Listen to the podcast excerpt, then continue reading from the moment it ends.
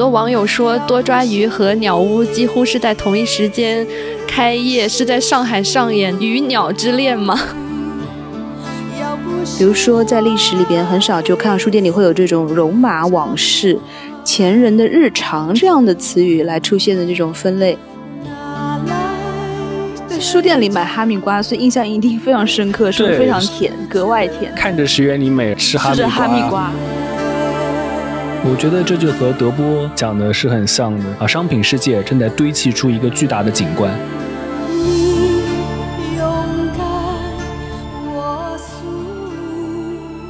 欢迎来到本期的柏拉图什么？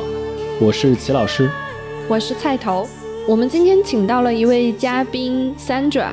他之前做过书，也做过杂志，他是资深的书店爱好者和观察家。然后就在刚刚，Sandra 和我们一起逛了逛上海新开业的鸟屋书店，所以我们决定一起聊一聊书店和城市的关系。啊，那么请 Sandra 先跟大家打个招呼。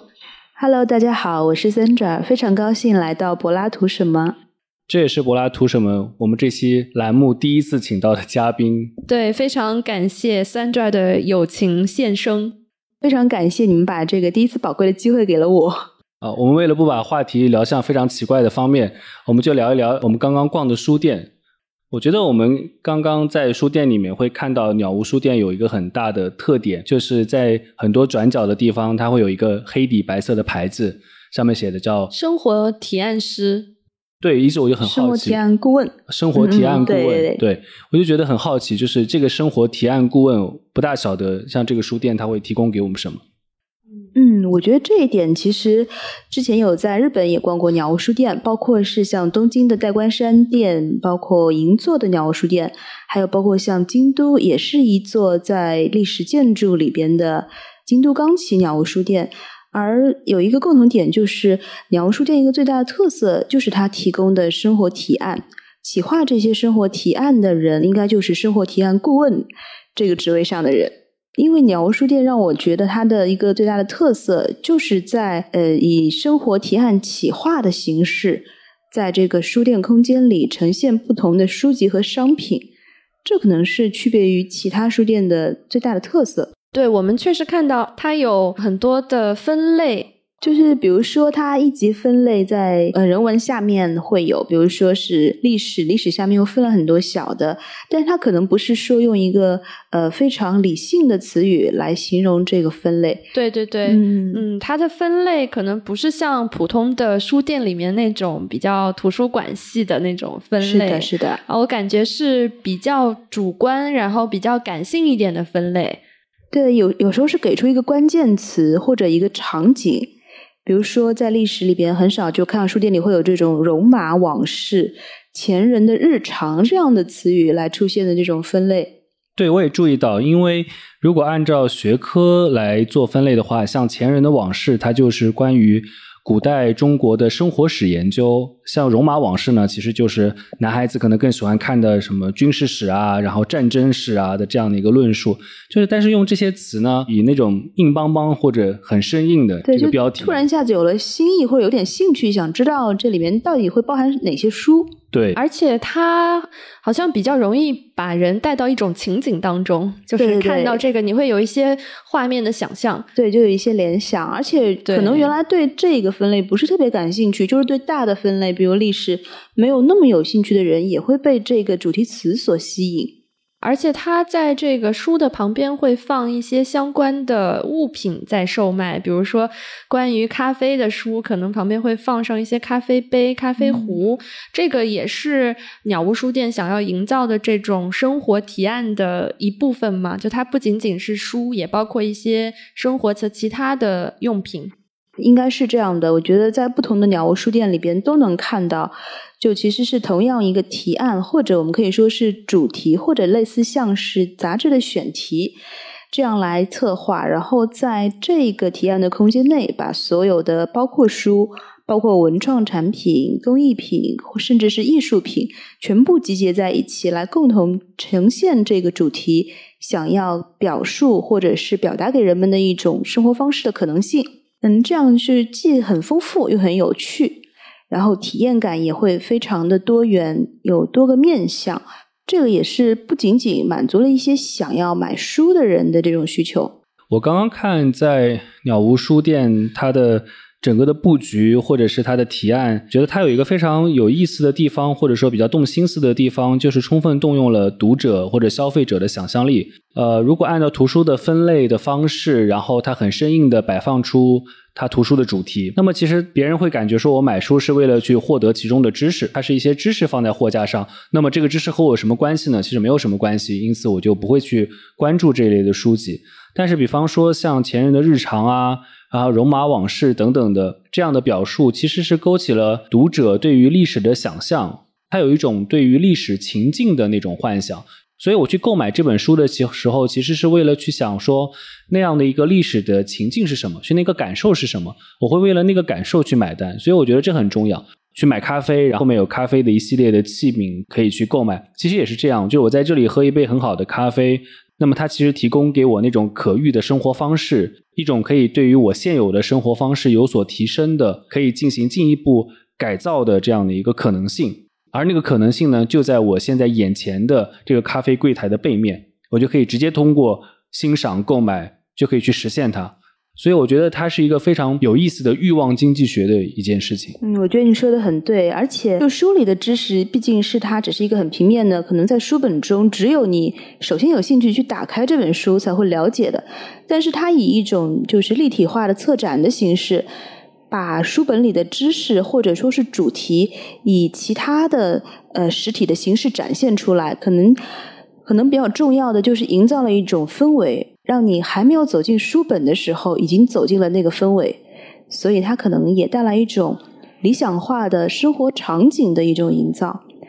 嗯，并且我觉得现在很多时候大家去书店也并不是仅仅满足于找书，因为网络上买书也很方便，而且大数据也会记录你的喜好，其实也是一个很定向的推荐。书店去书店逛实体书店嘛，也是需要时间成本，大家总想获得一些额外的附加值性质的体验。对，尤其是像我们现在，因为还是处在一个疫情的环境下嘛，大家大部分时间可能各自隔离在家里，就是我觉得有这样一个可以线下碰面，然后可能可以跟人交流的机会，还是蛮珍贵的一个场所。而且现在也不能出国旅行。现在如果是我可以到书店里面，也能感受到一种跟我平时固有的生活所不一样的环境，这是不是也是呃书店的它的一个一个意义呢？对的，我们看到那个上升新所鸟屋书店这家店的外版书也比较多。其实有一些比较新的，我们暂时不能出国去采购的一些书籍，也可以在这里能够实实在在的阅到它里面的内容。然后还有一点，刚刚说到的，就是结合了那个书籍。和其他方面的体验，对我也想到说，因为我自己比较喜欢喝酒嘛，然后这家想喝什么酒？喜欢各种酒，比如说 wine 啊、cocktail 都会比较喜欢。然后像我去各个地方旅行，也会打卡它不同的酒吧，然后很多酒吧也是有自己的主题特色。然后因为我们刚才是晚上时间去了，对对对，看到酒吧里面已经有人在喝酒了。看它的晚市的那个菜单上是其实有酒单。酒单它的一些鸡尾酒也是有自己的文学艺术的主题的，比如说它有那个村上春树《且听风吟》这本小说，然后命名的一杯鸡尾酒，我看了一下是 gin base 的，然后 还有美国里面的对对主人公是很喜欢喝金汤力，对对对，就是 gin base 的鸡尾酒，然后像也有一款酒是美国艺术家巴斯奎特的名字来命名。我也同时注意到，就是他们嗯酒吧里旁边的书架上也陈列了这两两位艺术家的书，然后也包括了其他一些和酒类相关的书。我觉得这是一个，也是一个蛮用心的地方，因为它你身处的这一个小环境里。也是相互关联的，这些不管是你呃接触到的，其实是商品啦，你身边所有的这个小空间里的商品都是相互关联。就整个这个书店里面，其实有大的分区，也有一个个的小的环境、小的气场，这是让我感觉体验很丰富的地方。的就是不同的人走进这个书店，都可以在里面找到适合自己的一种生活场景。对，所以它综合性很强。鸟屋有一个很聪明的地方，或者说在想法上面挺不错的地方，就是刚刚 Sandra 讲的村上春树啊，然后等等的一些文学啊、历史啊、思想啊，它其实离我们生活很远的。然后通过一系列的在菜单上的设计，然后酒单上的设计，把那些元素从文学当中、从艺术当中落到我们其实饮食男女的这个层次上来讲，它一下好像就就拉进来了。所以我觉得这是一个柏拉图主义。就跟我们这个栏目很相近的，就我们我们今天没有收鸟屋任何的这个赞助费，但我觉得它其实是一个柏拉图主义，那些东西它其实是理念，但我们去拿到它的时候，其实是它分有在每一个杯子里的货架上的手边的在在的这样的东西。对，我觉得在这样一个空间里边，其实日本人可能在日本人自己的观念里边，鸟屋书店它不是一个传统意义，也不是一个传统意义上的书店，更像一个生活空间，包括像代官山。周围的居民啊，他们的社区其实都是有很多反复到店的，或者是节假日就是习惯去这里逛一逛。其实对于他们来说，就是一个日常生活或者休闲或者社交的一个空间。它提供的很多时候就是把那些本来就是离我们可能有一些距离的文学艺术啊，这些比如说书啊，比如说艺术品，拉的突然拉得很近，就和我们的生活感觉是无缝衔接了。我有一个经历啊，就是在九州的福冈六本松店和朋友我们去买古旧书，其实没有打算去鸟屋书店的。然后就是因为那个古旧书店一直找不到，天气又很热，后来看到鸟屋书店之后，决定进去避暑啊，就是蹭空调，在里面逛啊逛啊逛，就结果发现其实本质上是一个很俗的人，在里面就买了两个东西。第一个东西是买了一本石原里美的画册，第二个不是天气很热嘛，然后我就买了一个哈密瓜，也是在鸟屋书店买的，因为它是有冰冻的。在书店里买哈密瓜，所以印象一定非常深刻，是不是非常甜，格外甜？是的，然后你会看着石原里美吃哈密瓜，哈密瓜，对，就感觉那就是我在那里的六本松的鸟屋时刻。我也有，就是在京都冈崎那个鸟屋书店，刚刚我们去的那个上升新所鸟屋书店，它建筑其实是一个九十多年的老建筑，而京都的那家也是一家老建筑改造的一个鸟屋书店，是原来的京都会馆，但它可能历史没有那么久，也是有几十年。然后我去那家呢，其实只是想就是在打发一段就是两个行程之间的时间，正好那块儿就看到会有鸟屋书店。然后我也本来也是很想去逛书店，然后也没有刻意选择就进去了。但当时正好是呃，就是去看樱花的时节，然后我有一个白羊座的朋友要过生日了，然后我就想给他挑一个礼物。然后那个朋友本身呢特别喜欢吃牛油果，然后当时那家店里面，哎，好像哈密瓜又牛油，然后那家店里面没有卖牛油果了，他是在做一个绘本的一个。就是提案有这个绘本，也有它一些周边的产品，包括小的环保袋啊之类的。然后那个绘本的主题就是一个爱读书的牛油果，然后我就买了那个牛油果的环保袋，做给作为给我那个爱牛油果的朋友的礼物。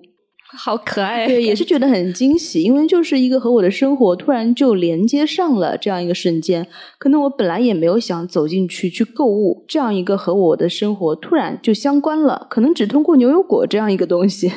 他总能找到跟我们每个人生活相结合的那样一个点。而且它可能跟我们固有的那种书店的理念稍微有些不同，比如说在欧洲有一些小的书店，那种二手书店，给人一种一进去书会堆的比较乱，然后堆的一层一层非常高，进去有一种眩晕的感觉。尤其是那种旧书店，非常旧，各种尘埃、灰尘的味道，啊，书籍的眩晕带来的那种感觉。但是鸟屋书店它是非常明亮、非常整洁、非常有秩序的一个地方。就是说，是不是嗯，我们现代人读书的这个场景，然后跟书籍之间的关系也在发生着变化呢？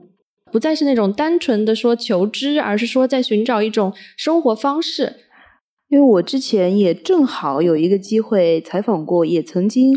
呃设计过日本的鸟屋书店的一位建筑设计师，就是日本的池贝之子，也问过他关于就是设计鸟屋书店的一些想法的问题。他其实说的是，是希望能够在里面的人能够体验到不会厌倦的风景，在里边，比如说时间消磨很久啊，但是也觉得不知不觉流逝，并且他对书店的那种。比如说采光啊，像你刚刚说到那种明亮的感觉，空间的舒适度也是很有要求的。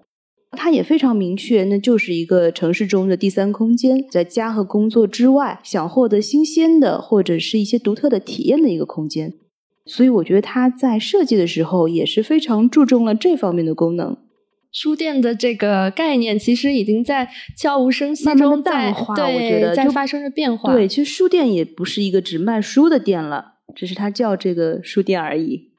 对，我也觉得书店它其实想吸引更多的或者多层次的受众能够来到这样的一个空间当中，像以做学术为职业的知识分子，然后他们其实对于现在的书店是抱有比较大的偏见的，因为他觉得里面更多是在陈列商品，然后或者卖书呢，它不是它的主要的目的，其中你也很难去买到内容很深的或者是范围很广的这样的一些书籍。呃，但是其实像鸟屋书店以这样为代表的一种现代的城市书店的话，它其实在吸引着就是更多好像平时不读书的那些人，对你也可以来到书店当中来。其实我觉得这是一个积极的变化，就是它打破了说我要受过高等教育，我是读书人，所以我才去买书的这样一个单一功能性的变化。对，而且也是打破了那种读书人好像在书本的世界里就与世隔绝的那种。但有些人，我觉得是这件事情也是一件两面的事情。有些人就会说，这些人来书店不读书，只是拍照。然后，但有些人会说，让不读书的人来到书店本身就是一个比较好的事。我觉得这两个看法都各有各的道理。其实打卡这件事情你很难避免的，就是想要打卡的人，他到公厕门口他都可以去打卡。我现在觉得就是任何地方都有人打卡，包括对，包括之前就是前几天还去外滩，正好走到那边。就看到之前前几年鹿晗曾经合影过的那个油桶，还有人在打卡，这热度都已经过去多久了？好执着。现在有没有见到什么明星或者怎样会到城市里面的书店来打卡或者让爆红的？嗯，我觉得肯定会有的。我之前就看到过有明星在就书店做拍摄啊那种。其实也是杂志做生活方式专题的一个方式吧，可能做一个阅读主题的，他就会把场景放在书店里。确实是，可能拍一些服装的试穿啊，如果在书店里会带来一些不一样的感觉。对，但是也有很多就是那种啊，我之前在杭州的那个鸟屋书店开业了之后，就发现网上还出现了那种。就是约拍的那种报价呀，就是说你想拍一套日系的 这种照片，可以就是摄影师发出来的那种报价，给你多少钱，然后我们一起去书店。但其实是有点干扰别人正常营业。他们是什么？要穿和服去鸟屋书店拍照？一般是那种日系学生装。哦，所以鸟屋书店会要收场地拍摄的费用啊？他们都是 没有没有，他们都是私下进行的这种，其实是有点干扰正常的秩序。因为在日本的话，鸟屋书店其实是有那种禁止拍照的这个提示语的。那我觉得，比方说，就下一个问题啊，或者我们来聊一聊的问题，就是像鸟屋书店去年也很火的。朵云书局的那个戏剧店，还包括前几年在上海有开的衡山合集，然后去年年底还有多抓鱼做二手书以及循环这样一个概念的这个书店也开了上海店，之前只是在北京有它的实体店。很多网友说多抓鱼和鸟屋几乎是在同一时间开业，是在上海上演这个鱼鸟之恋吗？对，因为我发现就是。之前也去过鸟屋书店里边，就发现有人拎着多抓鱼的袋子来逛鸟屋书店，可能是一站式的书店旅行。那我们这期可以把 BGM 或者片头曲放奇遇的那个飞鸟与鱼，但好像我听说鸟屋书店的忠实粉丝还是不大喜欢去绑这个 CP 的。嗯，是吗？我也不是很清楚，因为我觉得这两家店其实定位完全都不一样。大家也是各取所需，因为呃，多抓鱼书店好像它的那个收集区现在也要开始预约了。前两天看到它的那个公众号有说，也是因为可能书店没有，并没有那么大，然后收集区如果人很多，也会一下子涌到那里。但是它有一个比较重要的点，他想做二手循环这方面是其他品类，比如说出现了衣物、饰品这一类，其实也是一个蛮新的举措，也把自己线上线下的平台等于是做了一个。重新的整合就不仅有书这个品类，而且它更多其实是提倡一个二手循环的理念。但我觉得，在同样一个城市，尤其是上海这样的城市里边，有这样各种不同类型的书店出现，或者说是以书店为名的这样综合性的生活方式空间出现，总归是好事，会给我们带来更多元的体验和选择。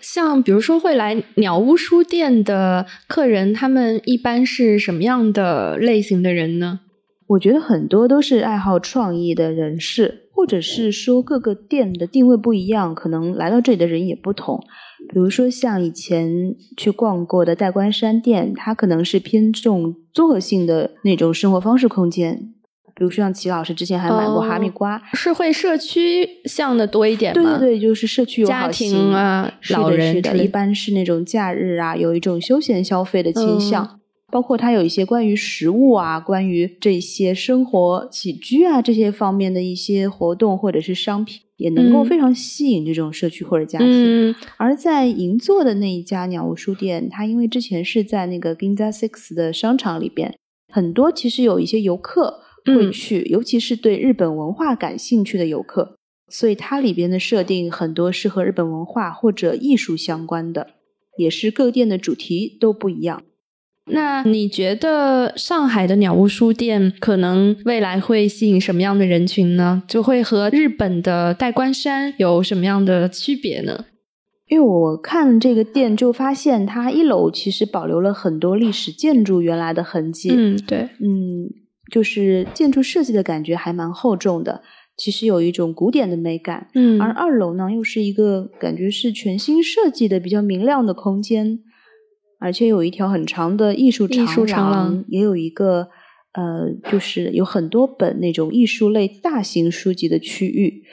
而且还有一些职人的手工艺品啊，包括像一个小的画廊空间，嗯，还有像设计啊这类的书，还有一些展览。对，我觉得它更会吸引一些对艺术感兴趣或者是做创意工作的人群，就还是比较偏呃艺术人群。我觉得，我觉得艺术是一个。很大的这个关键词，至少是从整个二楼的感觉看起来。哦，我觉得其实引诱消费或者在书店当中去刻意的营造这样的一种欲望经济学，它会和颜色的安排有关系。其实还是要想象每一个消费者进来消费，他大体还是一个比较理性的人，然后他也非常清楚我要消费的功能和消费的目的是什么。但是能够激发起消费的原因，我觉得在一个可以被展示的公共空间当中，就是颜色的或者色彩的这样的一个调动，其实是很重要的。比方说，我们在当当或者在京东等等上面去买书或者买一个东西的时候，我们其实对它的质感、光泽、颜色其实是没有概念的。我们有个大概的抽象的一张图片上的概念，但是没有看见的那个概念。对对对，确实是网购图书的时候，我想要的只是那本书的内容，就是纯抽象的一个。对，还有一点就是，如果你在网上买书，一直买一直买，大数据分析就会给你定向推荐那些你本来就喜欢的东西，而实体店。比如说，你和那种生活生活提案顾问聊天后，就会得到一些他们的推荐啊，或者是你的反馈啊，这样相互的交流，可能你会激发起自己本来不了解的一些品类的购买欲望，或者是对其他东西的兴趣。其实是一个可以跳出自己的同温层的这样一个交流。对，但是可能不知不觉就买了其他的很多东西。你本来可能要买这个，然后去那里就发现别人推荐一下，这个也挺好，那个也挺好。这其实是一个比较典型的当代消费主义的运行机制，就是说，消费它一定不能是某一个商品世界，然后向你销售，然后你接受的这样的一个过程。消费主义它始终是说，你要能够首先生产出相应的欲望机制，然后在欲望机制当中，我才会不断的产生出相应的购买力。但是如果这样的一个欲望它仅仅保留在一个对象，出来了一个新的商品，我觉得它挺有意思的，我很想去占有它，于是我购买了。它偶然性还是很强的，它出现了，它我可能去买它，也有可能不买它。但是在这样的一个场域当中呢，你就会发现，你处处都会被激发起那个欲望的机制，艺术的，然后艺术当中有摄影，然后落到器具上的，落到生活审美上的，它将它的触手生活到你生活的方方面面之后，你在生活当中方方面面的那种欲望都会被在这个空间当中被调动起来。对，我觉得它有一种多元性，同时有一种边界的模糊性。然后那种其实是会让你就是购买行为的产生会有更多的随机性，就是不是像我目的那么明确去找一个东西，对，有点像张信哲唱《爱如潮水》。怎么又开始 开始到歌曲？来，齐老师要高歌一曲。其实我觉得近几年，就是国内这种生活方式类的综合性空间的书店，也是一个越来越常见的一个模式。其实也有很多人说，书店已经就都不是来靠卖书赚钱，嗯，其实也是靠其他的业态，包括文创啊，包括像咖啡啊这些。来获得营收，同时又给人一种就是，诶，这个环境好像也很适合读书，又不仅仅是适合读书这样的感觉。他会想让人跟这个场域发生一点交集、一点联系，对，比如说在里面买一个自己喜欢的东西，或者说是想到朋友可能会喜欢的东西。对，就是之前我在那个日本的代官山店还买过一些文具，也是蛮有特色的。就像这种日系的书店里边，他们对文具的选品啊，其实我是觉得也能很吸引一些，比如说喜欢速写、喜欢画画这样的人。嗯，可能还有一个很大的一个差别，像鸟屋这样类型的书店和传统书店的差别。以前我们去无论买书也好，买文具也好。他买来都是为了用的。我们以前读中学的时候，放了学喜欢结伴去文具店里面去买文具，然后买什么胶带纸等等啊，这样这都是为了第二天可以在课堂上使用等等。但是我觉得现在就是像这样的一个书店，它其实你在购买的时候，它就已经展示了它作为一个展示品是如何被盛放呃被陈列的。我们刚才就看到那个文具的展台上已经有那个画的非常好的那个速写作品。就是用那个展台上所有的产品所创作的，那我立刻就能看到我用了这些东西会有什么样的效果，就会激起我的兴趣。对，但我说的实际上是另外一个层次了，就是说我其实买来这些东西都不是为了用的，对我都是为了在家里面像鸟屋一样的去来陈列出这些商品。难道你在家里就会也做一个自己的小的那种策展？对，因为它呈现在那里的方式，让人非常想要拥有它。激发的这个欲望其实是拥有它的欲望，而不是说一个实用价值的我要使用它的欲望。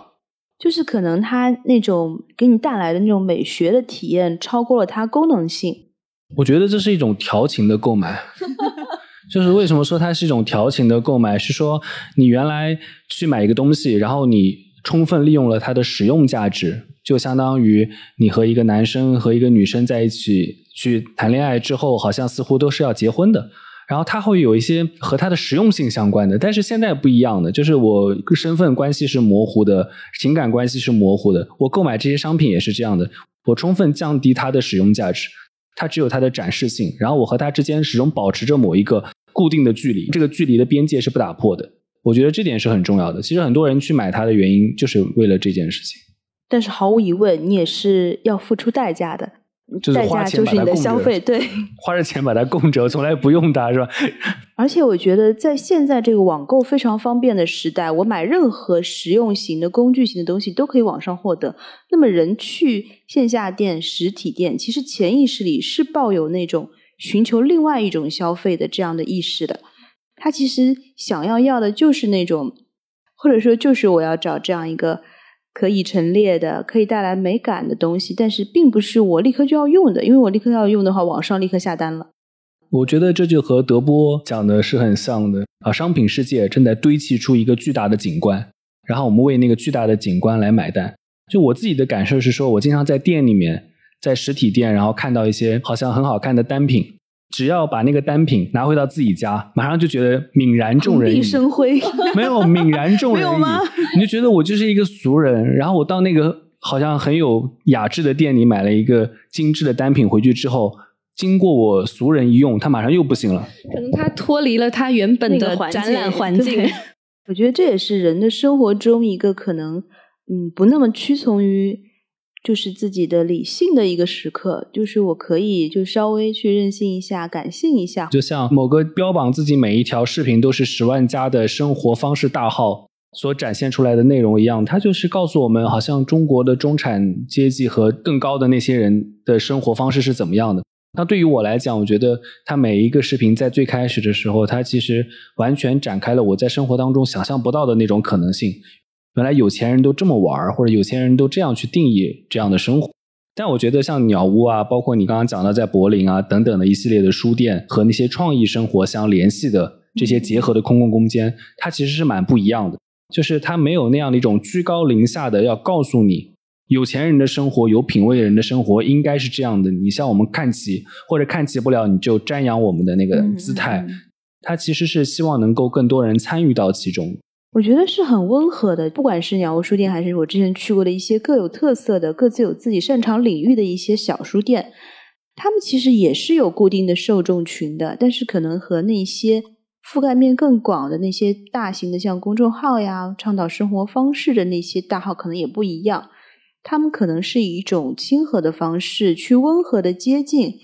嗯，或者说是传达他们对生活方式的理解，这样子可能让人接受起来。首先是他有他的一个固定的客群存在，第二呢是他可能也会因为他的亲和力而吸引到一些更多的原来并无异于流连书店空间的人。我在柏林最喜欢的书店之一就是一家叫 Do You Read Me，其实是以杂志和艺术设计类书籍为主的一家小小的书店。它的位置就位于一个，也是一个很好的区域，在米特区，然后是城市中心区，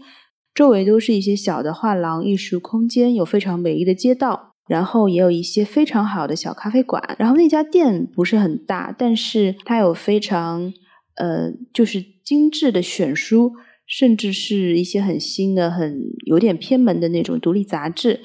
甚至是有进到一些中国的一些小出版的杂志，都能够远隔重洋来到那里，就是就突然看到这种也是蛮惊讶的，因为去过不止一次。因为它有一个明亮的玻璃橱窗做那种杂志的展示，就是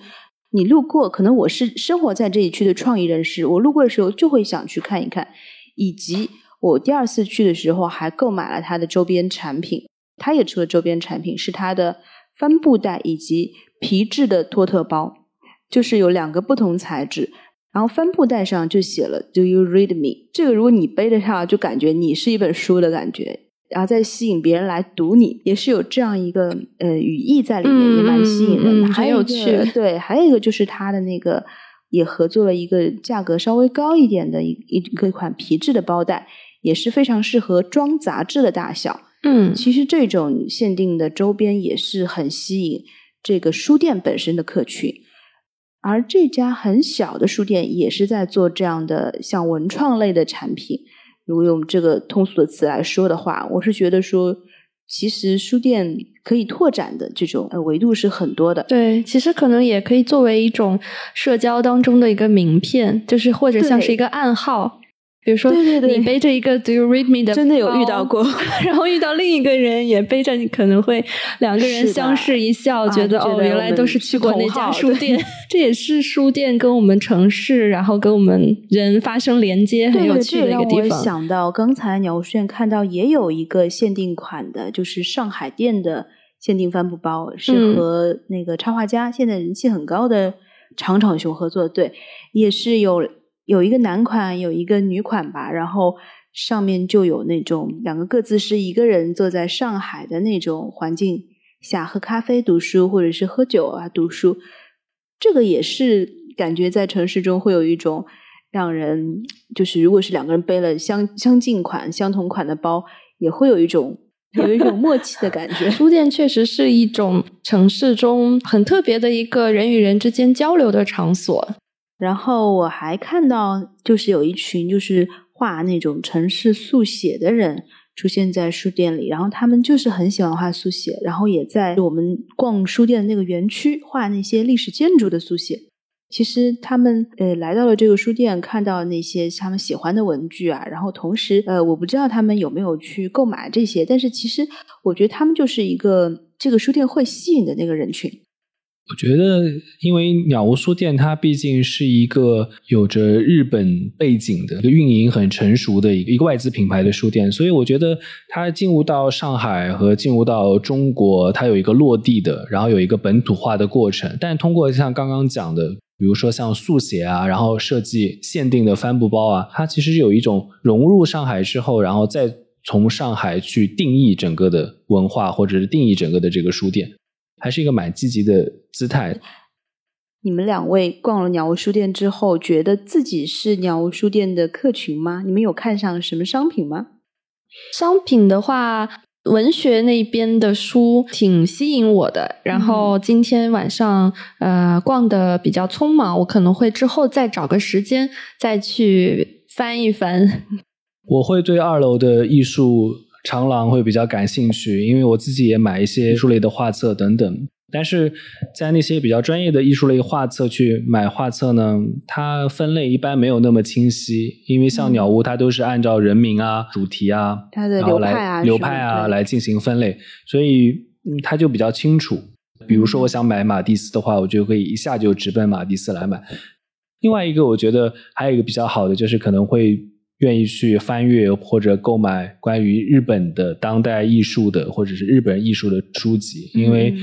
毕竟大量的艺术理论和画册都是西洋的，所以去购买一些东洋的，购买一些日本的，可能会是我去二楼的一个地方。但二楼有一个很搞笑的，就我觉得就是在艺术空间当中比较奇怪的，就是那个红色的那个地毯，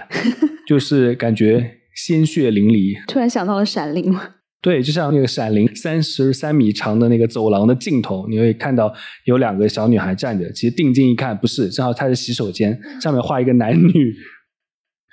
好的，那谢谢 Sandra，我们今天的节目就到这里，谢谢大家的收听，也希望大家继续关注我们的栏目《柏拉图什么》，也希望能够再次来到节目里做客，谢谢大家。如果大家有什么感受、发现，也欢迎分享给我们，欢迎给我们的播客留言。